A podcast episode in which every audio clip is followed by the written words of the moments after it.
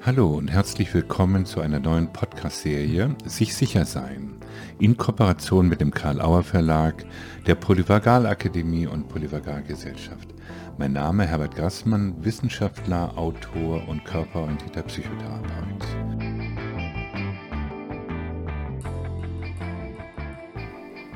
Wie soll ich meinen heutigen Studiegast vorstellen? Eigentlich wollte er Mathematiklehrer werden, aber wie das Leben manchmal so spielt, siegt da eine zweite Leidenschaft in ihm. Darüber werden wir reden müssen.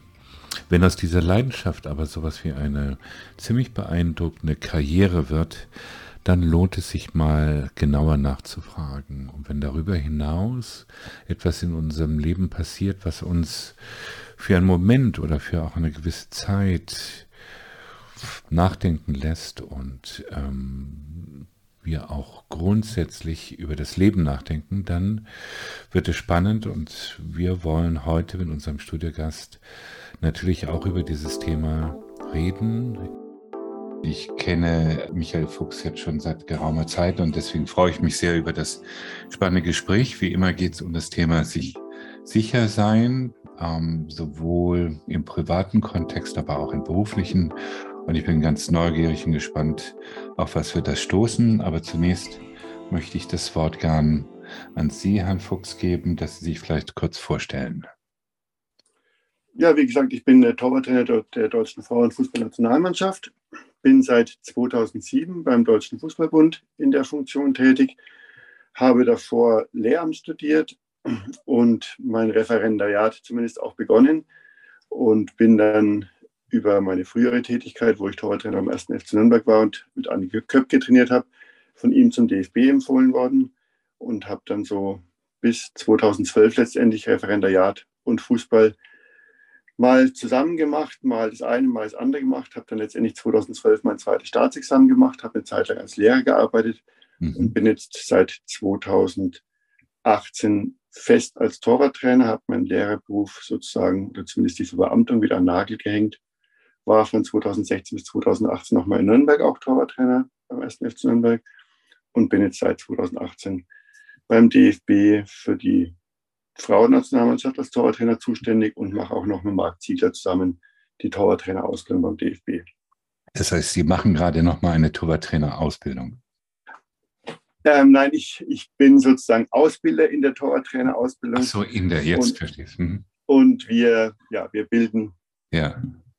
Torwarttrainer in Deutschland aus für UEFA-Torwarttrainerlizenzen. Da gibt es die B-Lizenz und die A-Lizenz. Mhm. Und das wird in der nahen Zukunft auch dann ja. Pflicht sein, dass die Torwarttrainer in den Profiligen zumindest diese Lizenzen haben. Mhm. Das klingt spannend. Also wenn ich jetzt sagen würde, Mensch, mich interessiert dieser Beruf, ich möchte gern Torwarttrainer der deutschen Nationalmannschaft werden, was muss ich da tun? Idealerweise wären Sie selber auch schon Torwart gewesen in Ihrer mhm. Laufbahn. Ähm, ansonsten müssten Sie eigentlich nur, wie gesagt, einige Praxiserfahrung schon mitbringen, auch für die Kurse, die wir jetzt anbieten. Das sind eben die zwei höchsten Kurse auf der Ebene. Wir fangen zwei Ebenen weiter unten an, normalerweise beim Deutschen Fußballbund, mit dem Torwarttrainer Basiskurs, der in den Verbänden gegeben wird, und dem Torwarttrainer Leistungskurs, der eben auch DFB-weit gegeben wird. Da ist sozusagen mhm. noch jeder erlaubt in diesen Kursen. Mhm. Und in diesen oberen Lizenzen gehören dann mehrere Hauptamtlichkeit in dem Beruf, ähm, ja, ein gewisses Niveau auch, also ab Oberliga aufwärts bei den Männern oder im Leistungszentrum im Jugendbereich. Mhm. Und dann würde ich Sie gerne begrüßen in meinem Kurs. Mhm. Also das heißt, ich höre aus, eine gewisse Erfahrung ähm, sollte man mitbringen. Ähm, ich stelle es mir ganz schwer vor, wenn man selber nicht äh, im Tor war, dass man dann als Torwarttrainer irgendwie anheuern kann. Das ist wahrscheinlich nicht möglich. Also man braucht diese praktische Erfahrung.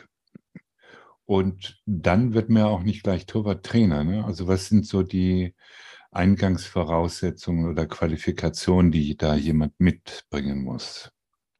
Also es sind natürlich auch ähm, andere Trainerscheine erforderlich, um den Torwarttrainerschein erwerben zu können, mhm. weil wir der Meinung sind, dass eben der Torwart nicht mehr wie früher ein losgelöstes, ein losgelöster Teil der Mannschaft ist, sondern ein sehr stark integrierter Teil der Mannschaft in das ganze Spiel. Mhm. Und deswegen erwarten wir von unseren Torhütern, genauso natürlich wie von deren Trainern auch, ein gewisses taktisches Verständnis für den Mannschaftssport, Fußball an sich. Und deswegen sind eben diese Feldspieler-Trainerlizenzen auch Voraussetzung. Mhm.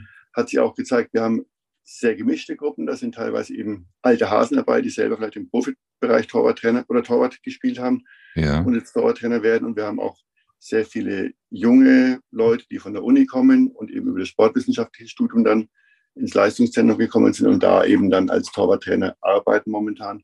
Und es ist immer ganz interessant, diese beiden unterschiedlichen mhm. ja, Welten aufeinander prallen zu lassen und zu sehen, wie sie dann im mhm. Rahmen oder im Laufe eines Kurses zusammenarbeiten. Mhm. mhm. Zusammenarbeiten wäre ja ein Stichpunkt für heute auch zu gucken, wie funktioniert die Zusammenarbeit. Das Thema heißt ja von diesem Podcast, sich sicher sein. Und das heißt, ähm, wo spielt das überhaupt eine Rolle? Also solche Gedanken oder solche, ähm, ich sag mal, Haltung einzunehmen, dass es egal, ob ich jetzt alleine bin oder ob ich in der Mannschaft oder als Team mich bewege, ähm, ist dieses Thema Sicherheit sicherlich äh, etwas, worauf wir gucken sollten. Also meine Frage heißt, ist Ihnen das so, spielen Sie so mit solchen Gedanken? Ist Ihnen das bewusst oder ist das etwas Neues für Sie? Das ist mir absolut bewusst. Da gibt es eben, also jetzt für einen Torwarttrainer allein gibt es schon mal sehr viele Ebenen der Sicherheit. Man ist ja auch ein Teil des Trainerteams und man hat ja auch zum Cheftrainer, zur Cheftrainerin eine gewisse Beziehung und da ist natürlich auf die Sicherheit angewiesen, dass einem der Cheftrainer auch vertraut, dass er einen so arbeiten lässt, wie er möchte. Und ich habe beides schon erlebt, wie man sich entfalten kann, wenn man eben die Möglichkeit hat, es zu tun, das Vertrauen zu haben auch. Oder wie es halt ist, wenn dann der Cheftrainer ständig auf die Finger schaut und ständig sagt, das passt nicht, das passt nicht, das passt nicht. Also das ist, ein, mhm. das ist der erste Faktor. Mhm. Der zweite Faktor ist natürlich, ich komme jetzt selber nicht aus dem Profibereich als Torwart, habe im als Torwarttrainer jetzt schon sehr viel im Profibereich gearbeitet, am Anfang war natürlich schon eine gewisse Scheu da, in diesem Profibereich zu arbeiten. Also auch die Sicherheit, den zu trainieren, also den Torhütern gegenüber erstmal zu erwerben, wo man dann auch mal, naja, das sind auch ganz normale Menschen wie du und ich. Und das ist eigentlich nie ein großes Thema dann gewesen in, im Lauf der Arbeit, aber am Anfang ist es schon was, was Besonderes, den Profitorwart des ersten FC Nürnberg zu trainieren.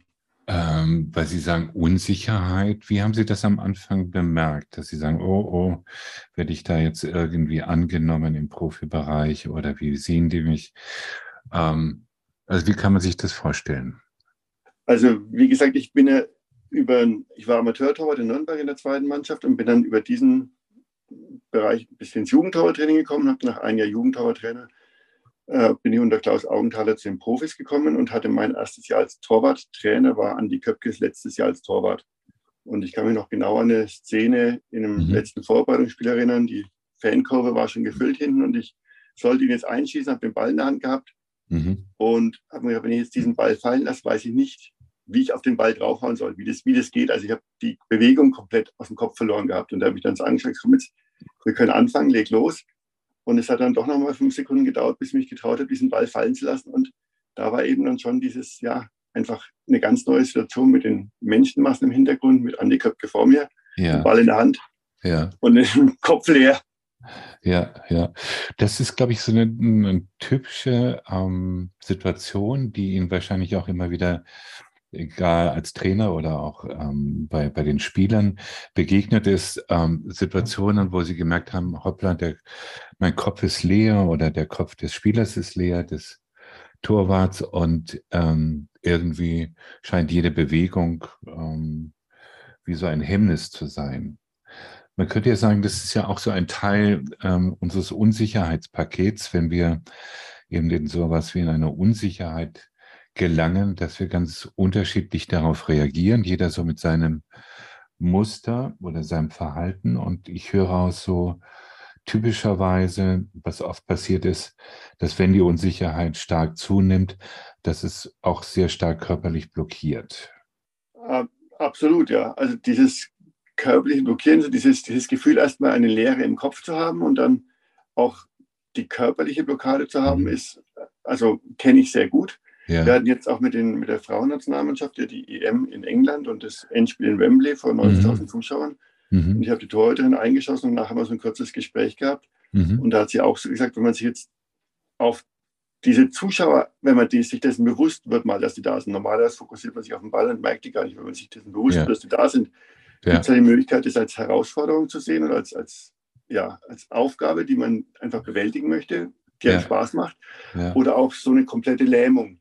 Und ich glaube, das ist halt auch beim, beim Athleten, bei der Athletin dann diese ganz große Herausforderung und dieses ganz, ganz Wichtige, was im Kopf passieren muss, mhm. das eben als Herausforderung zu sehen und nicht als Lähmung. Und, und wovon ist das abhängig, ob das äh, eher Herausforderung oder eher Lähmung ist? Das ist eine sehr gute Frage. Ich glaube, wenn wir das endgültig wüssten, dann könnten wir noch sehr vieles verbessern. Ich glaube nämlich, dass dieser mentale Bereich viel zu kurz kommt im Leistungssport oder zumindest im Leistungsfußball. Da wird immer auf Technik, Taktik, Kondition, Athletik, alle möglichen Sachen Wert gelegt, aber der Kopf kommt zu kurz. Mhm. Ähm, ich glaube eben, man kann das schon auch trainieren und man kann sich in einen Zustand bringen, mental, dass man eben sowas als Herausforderung sieht. Dass man wie ein, wie ein Kind rangeht, wenn es auf der, auf der Straße, auf der Wiese Fußball spielt und sagt, boah, ich mhm. gehe einfach raus und will einfach nur besser sein als der andere. So dieses mhm. Ziel zu haben. Und mhm. die, die Außen, auch wenn die mich auspfeifen, das motiviert mich eher. Also Raphael Schäfer war zum Beispiel so ein Typ. Und der hat sich am liebsten erstmal mit den Zuschauern in dem Tor angelegt, weil er ihn, ihn das richtig motiviert hat. Okay. Und ich glaube, das ist einfach so ein Mindset, was man hat oder auch nicht. Mhm. Ähm, Mindset oder, oder man könnte auch sagen, sowas wie ein Glaubenssystem, dass man äh, daran arbeitet, sich, also und die Situation unterschiedlich zu interpretieren und dementsprechend darauf zu reagieren.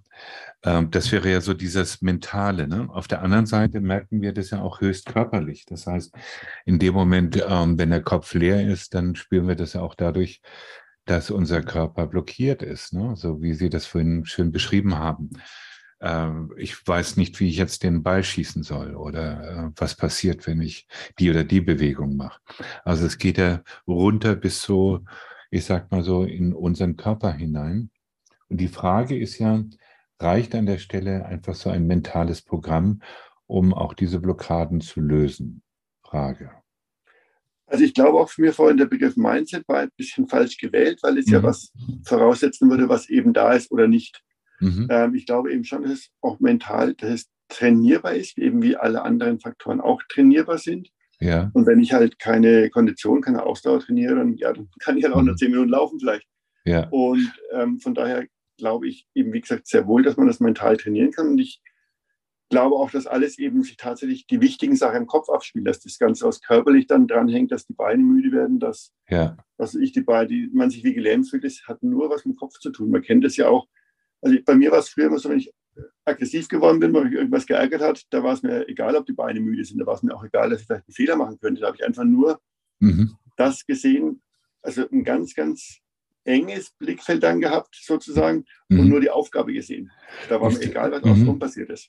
Ist das denn erstrebenswert, ähm, so eine fokussierte Wahrnehmung zu entwickeln, also nur auf das Ziel hin und alles andere auszublenden? Geht es darum?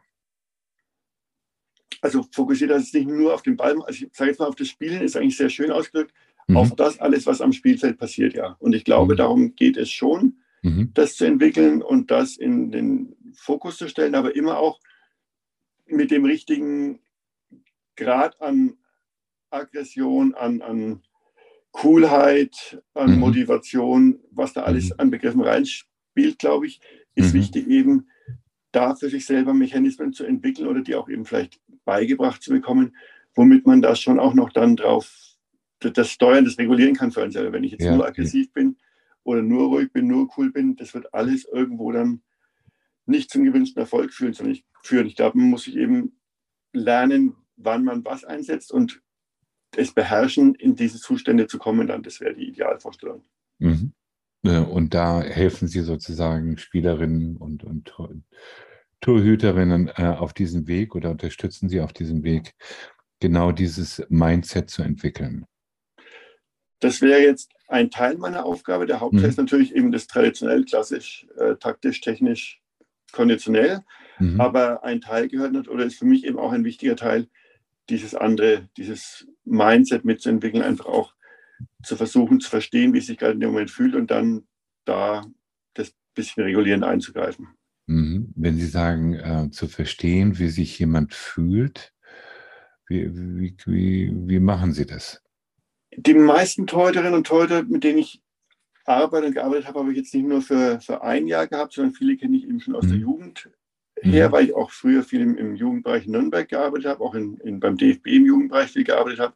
Mhm. Und es hilft natürlich unheimlich, wenn man die Menschen, mit denen man arbeitet, schon längere Zeit kennt, weil man dann vielleicht, ohne es jetzt wirklich bewusst sagen zu können, aber man erkennt oft an kleinen Gesten, an der Mimik, an mhm. mhm. gewissen Verhaltensweisen, oh, die ist jetzt aufgeregt, oh, die hat jetzt ein bisschen Angst oder oh, die ist jetzt eigentlich ein bisschen übermütig, da muss ich vielleicht ein bisschen bremsen.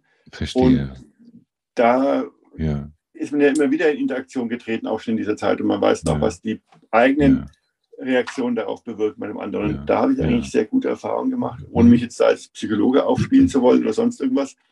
Aber in Zusammenarbeit mit dem Torwart, mit der Torhüterin dann eben da eine recht ja, gute Einstellung fürs Spiel zu bekommen oder auch fürs Training. Na, ich denke, das ist ein schönes Bild. Das heißt ja nichts anderes wie, dass sie die Torhüterinnen im Laufe der Zeit recht gut kennenlernen, auch wissen, wo ihre Grenzen liegen, ja, aber auch ihre Möglichkeiten, wenn sie irgendwie unter Stress reagieren, dass sie das ähm, quasi bemerken und dann regulierend eingreifen. Ne? So verstehe ich das. ja, sie, aber wie gesagt, äh, ich möchte es nicht, hm. ich nicht überbewerten, mhm. sozusagen da bewusst oder als, als Psychologe, der ich ja nicht bin, einzugreifen, sondern eher, das ist eher so ein, so ein bisschen so ein Ping-Pong-Spiel, was dann automatisch passiert. Und ich habe eigentlich gemerkt, dass was, das, was immer sehr gut hilft, ist, wenn man über Sachen gemeinsam lachen kann. Das ja. ist sowohl motivierend als auch spannungsabbauend. Und ja, das, ja. das ist eigentlich immer ein guter Weg, die Leute wieder ein bisschen auf ein Niveau zu bekommen, wo ja, wo sie sich wohlfühlen dann. Also so ein paar Witze so im Hintergrund zu haben, hilft immer. Sozusagen, ja. Situationskomik. Ja, ja, ich, ich stelle mich jetzt nicht auf den Platz aus und erzähle Witze, aber ja. es gibt immer wieder Situationen, wo man über sich selber oder über andere auch lachen kann. ja, aber es gibt doch auch Typen im Fußball, die durchaus ähm, das einnehmen. Ne? Also wo man davon ausgehen kann, dass die jede Menge Witze zu erzählen haben. Oh ja, da gibt es viele Leute, die sehr viele lustige Geschichten zu erzählen haben, ja. Das, das kann man schon sagen, ja. Ja, ja. Und ähm, ich überlege gerade und gucke gerade so mit Ihnen, ähm, wie das, worüber wir eigentlich reden, viel mit, mit dem Thema Sicherheit zu tun haben. Also ich interpretiere es mal.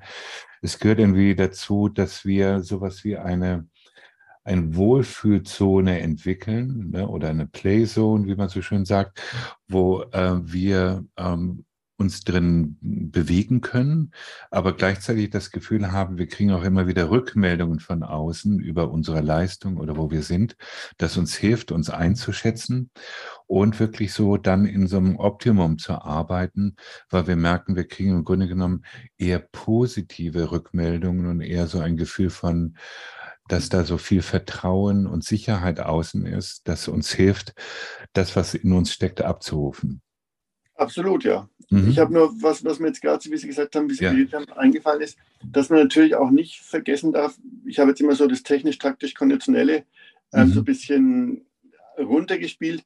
Das ist natürlich erstmal die Basis für alles, dass das alles stimmt, dass ich mich eben sicher fühle, wenn ich einen Ball am Fuß habe, dass ich weiß, wenn der jetzt schießt, dann werde ich den Ball halten, dass ich auch weiß, wie das Spiel funktioniert, dass ich auch in der Lage bin, was ich, das Spiel 90 Minuten körperlich durchzustehen, zu wissen, mhm. wenn die hohe Flanke kommt, bin ich weiter oben mit meinen Händen, als alle anderen im Kopf sein können. Also das ist die Basis, die ich, diese Gewissheit brauche ich als Torhüter einfach, wo ich sage, das habe ich alles. Mhm. Aber ich glaube, dass halt darüber hinaus, ja. diese Basis erfüllen ja alle in dem, in dem bezahlten Fußball, im Profisport, wenn wir ja. jetzt mal drüber reden. Ja. Aber was dann den Unterschied macht, ist eben das, wie Sie es, wie Sie haben es Playzone genannt, sich in einen Zustand zu begeben, ähm, wo einfach die Sache läuft, wo es Spaß macht, wo man sich der Aufgabe gewachsen fühlt und denkt, boah, das ist jetzt richtig ein guter Gegner, ja. aber ich glaube, ich bin ein bisschen besser ja. und ich kann das allen zeigen, die hier um mich rum sind und das macht mir riesig Spaß. Mhm. Also das heißt, Sie haben schon ein Auge darauf zu gucken, wann entstehen solche Zustände, wo Sie sagen, okay, jetzt wächst die aber so über, über sich hinaus, ne? oder heute ist sie wirklich gut drauf, oder heute macht sie irgendwie so einen sehr vitalen oder einen, einen sicheren Eindruck. Ne? Also wo, woran erkennt man das? Man erkennt sehr viel an der Körperhaltung, also an dem ja schon aufrechten Körperhaltung, Brust raus und mhm. Sicherheit. Also man sieht als, als das sieht zum Beispiel auch ein Feldspielertrainer immer, ein Cheftrainer sehr gut. Man mhm. sieht schon, ob die Sicherheit da ist, ob dieses, dieses Bewusstsein da ist, mir kann eigentlich heute keiner was antun oder ob eine gewisse Unsicherheit da ist. Aha. Also an der, an der Körperhaltung, an der Präsenz sieht man das sehr viel. Sieht man das schon äh, beim Einspielen? Kann man das schon, bevor es überhaupt losgeht, feststellen? Ja, man sieht es auch schon manchmal mhm. beim, beim Reinlaufen ins Stadion, dann die ersten Bälle, die gespielt werden. Da kann man schon einiges, einiges mhm. ableiten, oft davon, ja. Okay. ähm, aber natürlich kann es im Spiel sich dann doch immer wieder anders entwickeln, je nachdem, wie die ersten Bälle laufen, wie die ersten Rückpässe auch sind von den Mannschaftskolleginnen und sowas. Also es ist schon ein sehr komplexes System, was da ist. Und ich suche immer noch so ein bisschen mhm. nach, der, nach der Lösung, die man halt wirklich im Kopf auch anstellen könnte. Also wir machen auch teilweise so ein bisschen so ablenkende Sachen im, im, im Kabinengang, schnell in der Kabine noch. Ähm, oder Sachen, die so ein bisschen die, die Aufmerksamkeit erhöhen, so, so was ich Ballgeschicklichkeitssachen und sowas. Mhm. Aber ich habe jetzt noch kein wirkliches Rezept gefunden, wo ich sage, was ich mit Meditation zum Beispiel, mhm. kann ich das immer machen, da klappt es immer. Also es, da mhm. ist noch diese Frage, wie, wie schaffe ich es, die Spielerin in diesen Zustand außerhalb von äußerlichen Störgrößen reinzubringen. Mhm, mhm. Genau, also das, das hat wiederum viel zu tun, so mit, mit dem Konzept, das ähm, Stephen Porges auch an der Stelle ähm, gerne betont, nämlich, dass wir so in uns schon so ein System haben, das wir eigentlich nutzen könnten, das darauf ausgerichtet ist, sich ständig zu fragen, fühle ich mich sicher oder unsicher? Er nennt es so Neurozeption. Und in dem Moment, wenn wir äh, auf die, uns auf dieses System fokussieren, merken wir eigentlich relativ schnell, was wir brauchen.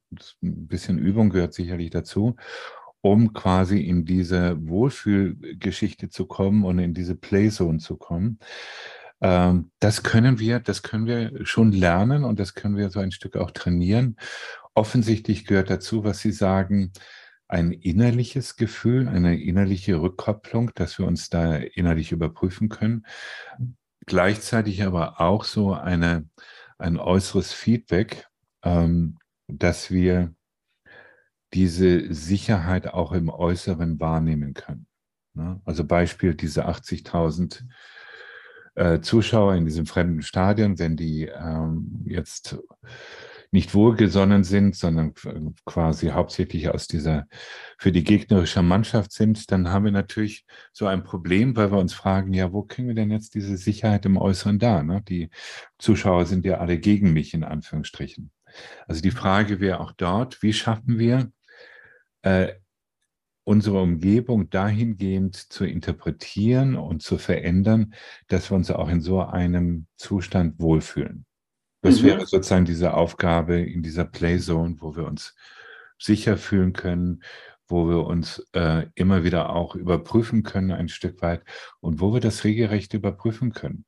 Das hat viel damit so auch zu tun, wie, wie sehr wir so in Stress kommen, also wann quasi es anfängt bei uns unruhig zu werden, weil wir dann oft bemerken, dass so wir eher so in Richtung Schutzsystem äh, uns verändern und nur auf diese Muster greifen, die wir sowieso kennen. Wir sind also nicht offen für was Neues, sondern wir greifen auf unsere primär äh, zu. Ne? Und das müssten Sie dann beim Torwarttraining auch merken, wenn so eine Spielerin so in dieser Spannung ist, dass sie dann, ähm, dass man das sehr leicht an der Wahrnehmung merkt, an der Bewegungskontrolle, ähm, äh, an der Art und Weise, wie sie Situationen aufgreift oder verarbeitet, dass das dann sehr eingeschränkt ist.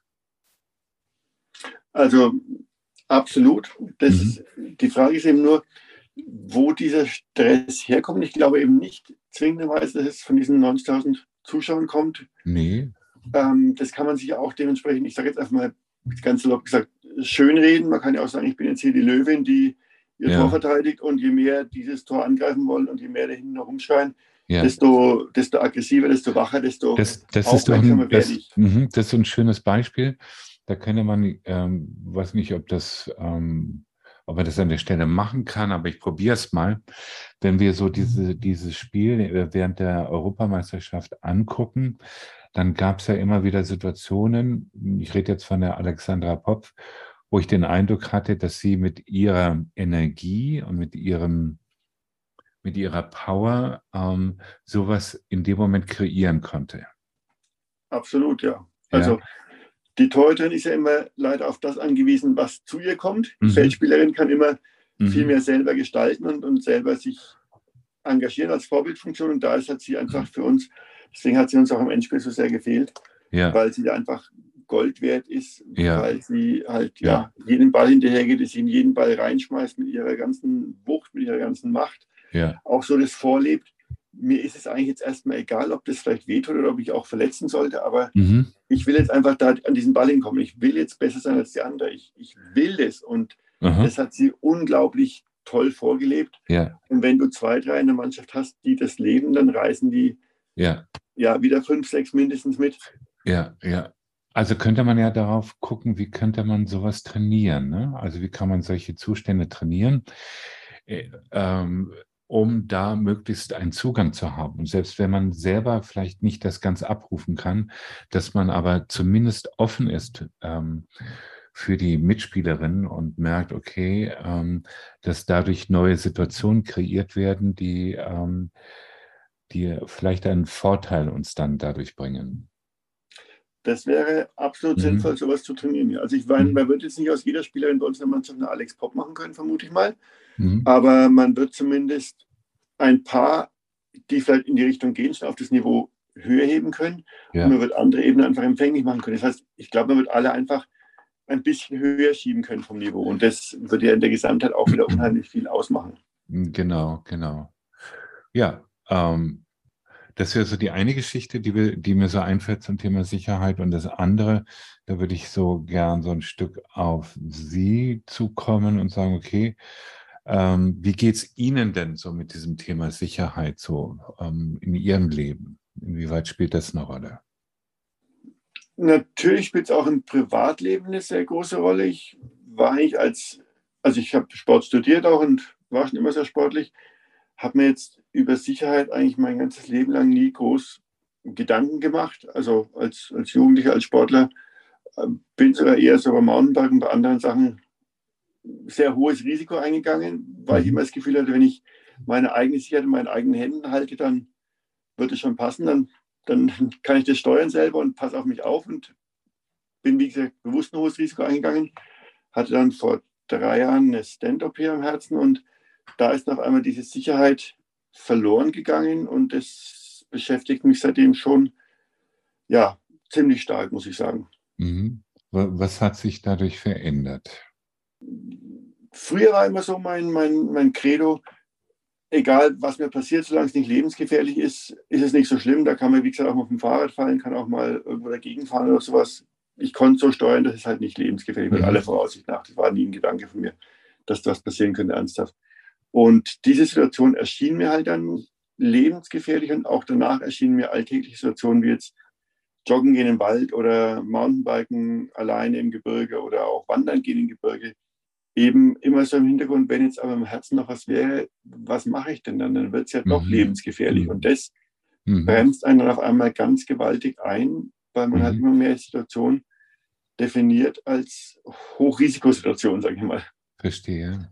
Jetzt kann man auf der anderen Seite sagen, okay, ähm, man kann ja aus solchen Situationen auch etwas lernen oder man kann vielleicht dort ähm, bestimmte Themen angehen, die da auf diesem Weg liegen, wo man sagt, okay, das habe ich mir zwar jetzt nicht selber ausgesucht, aber jetzt ist es da. Und ähm, ich merke aber, dass durch dieses Ereignis etwas anderes wichtiger wird in meinem Leben oder bedeutender wird. Haben Sie sowas feststellen können? Ich habe schon viel mehr über mich kennengelernt jetzt in den letzten Jahren, als ich es vielleicht davor hatte, weil ich mir einfach davor nie Gedanken gemacht habe. Da habe ich einfach halt gemacht. Jetzt mache ich mir schon sehr viel mehr Gedanken über mich und über viele Themen. Ähm, aber jetzt so richtig was Positives rauszuziehen, mhm. ist mir noch nicht gelungen. Ist eher dann immer wieder mal so Gedanke, ich habe mir eigentlich selber mein eigenes früheres Leben in gewisser Weise ein bisschen geklaut und bringe mich immer noch jeden, jedes, jeden Tag oder immer wieder darum, Sachen, die ich früher unheimlich gerne gemacht habe, eben nicht zu machen, weil ich ja Angst habe einfach. Mhm. Also mein, ich habe auf alle Fälle das Thema Angst wesentlich besser, den Begriff Angst wesentlich besser kennengelernt, ja. Mhm. Ja, das heißt, das ist so Ihre Aufgabe, sich mit dem Thema Angst dann auseinanderzusetzen, was ja auch wiederum so aus diesem Gefühl der Sicherheit oder Unsicherheit durchaus ähm, hervorgehen kann. Ne? Also wie entsteht Angst oder was bedeutet es, Angst zu haben? Ne? Ja, absolut. Und ich würde halt sagen, eine sehr große Sicherheit und Selbstzuversicht oder, oder Zuversicht in einen selber, Vertrauen in einen selber, ist halt erstmal zumindest vorübergehend einer sehr großen Unsicherheit und ähm, ja, Fragestellung an einen selbst gewichen. Mhm. Mhm. Und das ist jetzt halt mein Ziel eigentlich, diese Unsicherheit immer wieder weiter durch Sicherheit zu ersetzen und auch diese, diese Zuversicht wieder mehr zu gewinnen in einen selbst. Mhm. Mhm. Und wie gelingt es Ihnen? Ich würde sagen, in kleinen Schritten ganz gut. Und es ist auch wieder, man sieht ja meistens die Sachen nicht, die sich schon gebessert haben. Genauso wenn ich zum Physiotherapeuten gehe und sage, mir das und das weh und zwei ja. Tage später tut es nicht mehr weh, dann habe ich ja. das eigentlich schon vergessen, dass es mir wehgetan hat vor zwei Tagen. Und genauso ist da jetzt halt auch so ähnlich. Also es sind immer wieder Erfolge da, aber ich bin noch nicht da, wo ich gern wäre und wo ja. ich sagen würde, jetzt führe ich wieder ein, zumindest in dieser Hinsicht, mehr oder weniger sorgenfreies Leben. Mhm. Mhm. Finde ich auch spannend, weil ich glaube, es geht äh, vielen Menschen so an der Stelle, wenn sie ähm, so einen Einschnitt erleben in ihrem Leben, dass sie ganz gerne da wieder hinkommen möchten, wo sie mal waren oder jedenfalls zumindest diese Einschränkungen irgendwann mal loslassen können. Äh, das ist so feststellbar und mir fällt so ein, dass es so oft auch mit unserer emotionalen Erinnerung zu tun hat. Das ist also jeder, jener Teil, der, wo wir äh, Erlebnisse eben auch verarbeiten oder speichern, dass wir so ein ganz bestimmtes Bild auch in unserer emotionalen Erinnerung haben darüber, wie etwas zu sein hat. Ne? Und wir fangen dann an, eben das zu vergleichen. Jetzt hat man aber festgestellt, dass sich diese emotionale Erinnerung auch immer wieder verändert. Also das, was wir meinen, was wir früher in unserer Kindheit waren, das ähm, reden wir manchmal auch ein bisschen schön oder verändern das auch. Und das Gute dran, die, die gute Nachricht ist auch, dass sich das auch eben permanent verändern kann. Also es gibt nicht dieses Bild, wie es früher einmal war. Verstehen Sie, was ich damit meine? Das letzte habe ich nicht verstanden mit dem Bild, ja. das früher einmal war. Ja, also wenn ich sage, äh, Mensch, früher konnte ich, äh, war ich in der Lage, das und das zu machen und jetzt betrügt mich das, dass ich das jetzt nicht mehr kann, dann lohnt es sich mal so hinzugucken, ob das denn wirklich früher so war. Das stimmt sicherlich, ja. Ja, also, also wir, wir neigen ein bisschen zur Übertreibung, weil es uns jetzt gerade fehlt, weil wir das jetzt gerade vermissen. Und wenn wir genau hingucken würden, würden wir vielleicht feststellen, früher war es auch nicht unbedingt immer optimal oder es hat nicht ganz gestimmt, dass ich da grenzenlos in meiner Wahrnehmung war, sondern vielleicht habe ich einfach nicht daran gedacht oder ich habe es besser verdrängen können. Das stimmt sicherlich, ja. Mhm. Ja. Ja. Und das hat aber auch schon einen Effekt bei der Bewertung, weil das könnte ja auch heißen, okay, wenn ich merke, ich arbeite da an diesem Thema und ähm, möchte natürlich so bestimmte Freiheiten und Sicherheiten wieder erlangen, aber dann mh, hm, geht es vielleicht nicht darum, das zu erlangen, was, was früher mal da war, sondern womöglich entsteht etwas, was ähm, Sie auch noch nicht kennen, also was eine neue Qualität hat. Und das wiederum kann aber auch Sicherheit schaffen. Das glaube ich schon auch, ja. Mhm. Dann wäre es ja vielleicht auch gar nicht schlecht, sich an manche Sachen von früher nicht unbedingt nicht so gut zu erinnern, aber nicht so ja, vertrauen positiv zu erinnern vielleicht oder, oder verklärt zu erinnern. Mhm, genau. Und ich habe schon auch gemerkt, dass es andere Sachen gibt, die, die auch schön sind, eine andere Qualität haben. Und ich habe natürlich auch gemerkt, dass es auch körperlich andere Grenzen gibt als früher, also jetzt körperlich von Kraft her, von Ausdauer her und so weiter und so fort, mhm. ist natürlich auch klar. Und dass man natürlich auch da seine, ähm, ja, sein, sein Tätigkeitsfeld ein bisschen auf das anpassen muss, mhm. was, was möglich mhm. ist. Und da nicht einfach denken soll, das ist nur, also das ist auch was, was ich eben gemerkt habe, dass man dazu neigt, dann, egal was es ist, alles dem Herzen zu attribuieren. Ja. Also wenn ja. ich zu faul bin, um beim Regen rauszugehen, dann denke ich mir, ah, nee, heute fühle mich gut, fühle mich ein bisschen unsicher, traue mich nicht, bleibe ja. lieber zu Hause. Ja. Also das ist was, was, oder wenn ich, wenn ich Bauchweh habe, dass ich mir denke, oh Gott, hoffentlich ist nichts im Herzen. Mhm. Also, dass man wirklich da, und das bin ich jetzt, da bin ich zum Beispiel so ein bisschen besser geworden, auch eben dann zu sagen, nee, das ist jetzt nichts damit, das ist was ganz anderes und gehst halt trotzdem mhm. raus, wenn es regnet. Mhm. Also warum sollte bei Regen eher was passieren als bei schönem Wetter, so ungefähr. Mhm, richtig. Und vielleicht so ein Zusatz, dass ich so merke, ich kann es auch selber ein bisschen beeinflussen. Ne? Sei es nur, dass ich in dem Moment, wenn solche Empfindungen oder Gefühle auftauchen, ich vielleicht die ein oder andere Atemtechnik oder Regulationstechnik habe. Ich merke, ah, das reicht mir schon, mich für einen Moment mehr zu entspannen. Ne, ist vielleicht noch nicht ganz weg, der Druck, aber es wird nicht schlimmer oder es wird auch ein bisschen leichter. Also ich habe da auch durchaus meine eigenen Möglichkeiten in der Situation. Also das Absolutes habe ich ja auch gelernt und habe auch gemerkt, dass es wirklich so ist. Und wir sind ja damals auch noch einen, einen Schritt weiter vorgegangen, eigentlich erstmal zu sagen, ich lasse es erstmal zu und schaue es mir erstmal in aller Ruhe an, was da überhaupt passiert. Und wenn ich dann mal in aller Ruhe draufgeschaut habe und nicht sofort denke, oh, muss jetzt aber wieder wegschieben, das darf nicht sein, mhm. dann verliert es auch wieder ein bisschen an oder ein gewaltiges Maß an Schrecken, wenn ja. ich einfach mal das in Ruhe auf mich zukommen lasse. Und ja. die andere Sache, die ich auch gemerkt habe, ist, wenn ich mit der Angst alleine bin und mich immer sozusagen vor der Angst verstecke, ist es wesentlich schlimmer, als wenn ich vielleicht mich auch traue, anderen mitzuteilen oder eben das auch offen zu zeigen und zu sagen, ich kann jetzt, ich fühle mich im Moment nicht wohl, ich brauche eine Minute, um mich wieder wohler zu fühlen. Und dann ist schon diese Angst verloren oder Angst weg, mhm. vor anderen Schwäche zu zeigen, weil die eigentlich bis jetzt immer sehr verständnisvoll darauf reagiert haben und es kein großer Akt war. Und dann, ja. wenn man das merkt, geht auch schon wieder ein großer Teil der anderen Angst flöten. Ja.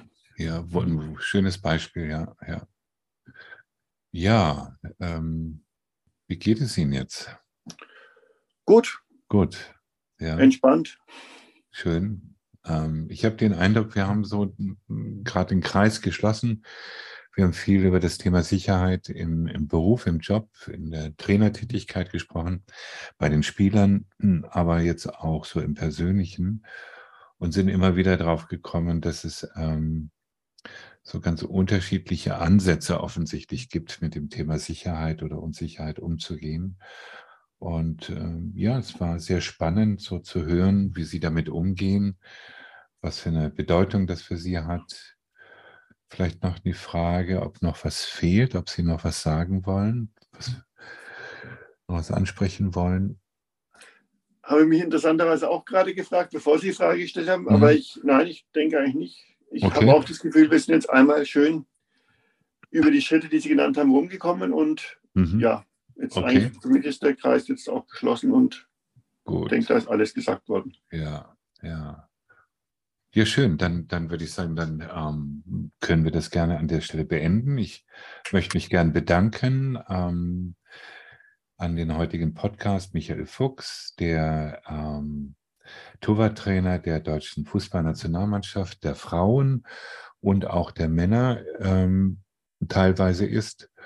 Und ähm, ich möchte mich besonders auch ähm, für diese für diesen persönlichen Austausch und für die persönliche Betrachtung dieses Themas Sicherheit bedanken und ähm, ja, wünsche Ihnen noch viel Erfolg. Ich weiß gar nicht, ob das noch erfolgreicher sein kann, was Sie machen. Also von außen klingt es, was Sie machen, sehr erfolgreich, dass Sie da ähm, ganz große Schritte gegangen sind.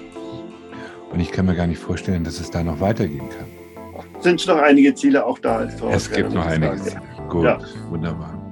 Okay, dann bedanke ich mich und äh, wünsche Ihnen alles Gute. Vielen Dank. Ja, tschüss. Tschüss.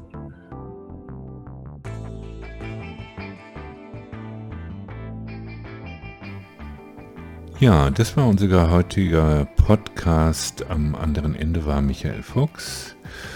Was mich heute so zum Nachdenken gebracht hat, war die Tatsache, dass wir meistens in zwei Welten leben. Die eine, die in der wir uns unverwundbar erleben und die andere Welt, die wir uns manchmal nicht aussuchen, aber die entsteht, wenn wir etwas erleben, was womöglich uns irgendwie bedrohen kann. Dann taucht auf einmal ein ungebetener Gast auf, nennen wir ihn unsere Angst. Und die Frage ist, wie gehen wir damit um? Was für Strategien können wir entwickeln im Umgang mit der Angst? Und heute, glaube ich, war es ein schönes Beispiel dafür, wie offen und ehrlich wir damit sein können.